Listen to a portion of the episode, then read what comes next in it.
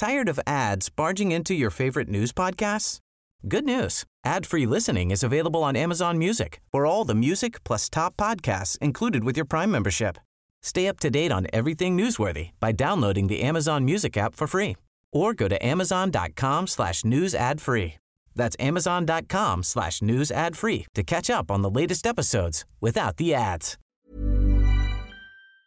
Para hablar de lo actualizado en lo referente al COVID-19, agradecemos que esté con nosotros en la línea a uno de los consentidos, doctor. Ya lo tienes que saber porque hablamos contigo muy seguido o somos los más latosos, tú nos dirás.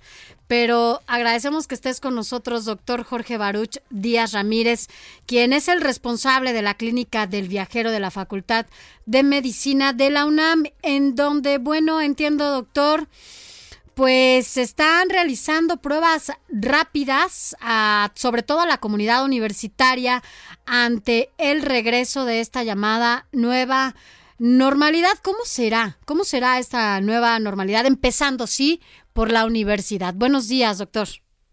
Buenos días, buenos días al auditorio. Eh, bueno, pues eh, las pruebas que se realizan en, la, eh, en, el Centro de Diagnóstico COVID-19 que implementó la Facultad de Medicina de la UNAM tienen la, como parte de la logística, eh, la responsabilidad de la clínica del viajero de la UNAM para implementar el, centro de toma de muestras, que no necesariamente está en la clínica del viajero de la UNAM, eh, se realizan a domicilio también en este sentido, para poder llevar a cabo una detección oportuna y dar seguimiento. Y en un futuro, eh, estas pruebas son a través de la técnica PCR, que es la que está validada en todo el mundo para poder detectar la presencia o no del virus SARS-CoV-2 que provoca la enfermedad COVID-19. Y eh, también eh, se están ya eh, llevando a cabo la, pues, digamos, los trabajos en la universidad para poder detectar el, el virus de forma más rápida, de forma más acelerada a través de la de otras técnicas, otras técnicas para detección de anticuerpos o para detección de de, material genético del virus de manera rápida, acelerada, para que eh, al momento de que la comunidad universitaria regrese a las actividades de manera progresiva, paulatina, a partir de agosto, eh, pues tengamos la oportunidad de eh, poder verificar qué proporción de la comunidad universitaria cuenta con estos anticuerpos, con la finalidad pues de poder eh, permitir una mayor interacción entre la comunidad que pues ya haya desarrollado este tipo de anticuerpos. Doctor, se ha anunciado eh, el regreso a la normalidad, entre comillas, justo en el pico de la pandemia, mientras otros países como Italia, España, lo hacen cuando el número de casos positivos y de defunciones va en picada, están a un 10% de lo que registraron hace dos meses. México regresa a su normalidad cuando la curva va para arriba. Exactamente. Eh, bueno, esto definitivamente ya se anunció un semáforo para poder medir eh, los niveles en los cuales se va a poder regresar a la nueva normalidad. Definitivamente no vamos a poder regresar a una normalidad eh, habitual. Pues, eh, habitual, como la conocíamos hace cuatro meses, ¿no? Sí vamos a poder regresar a una nueva normalidad con distanciamiento físico, con otras medidas que nos permitan reducir la cantidad de personas que se pudieran llegar a contagiar.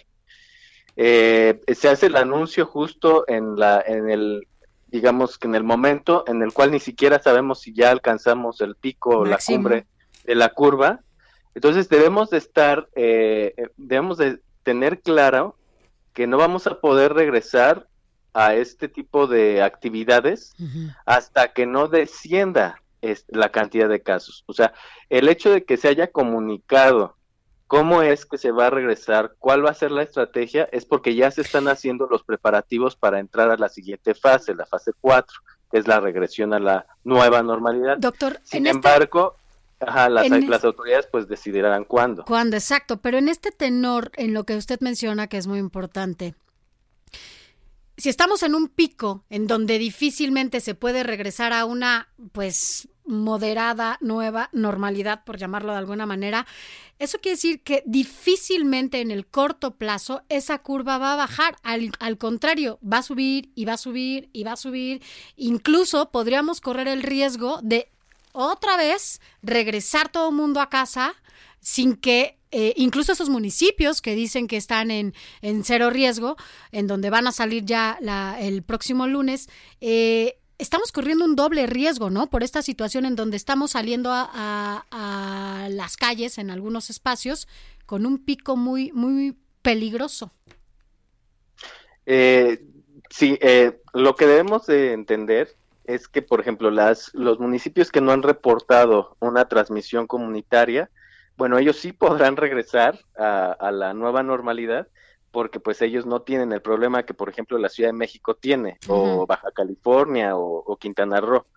Eh, en este sentido, también debemos de ser muy cuidadosos en, en la movilidad que nosotros vamos Exacto. a tener cuando comiencen a relajarse las medidas de restricción eh, de la migración, de la movilidad. ¿Por qué?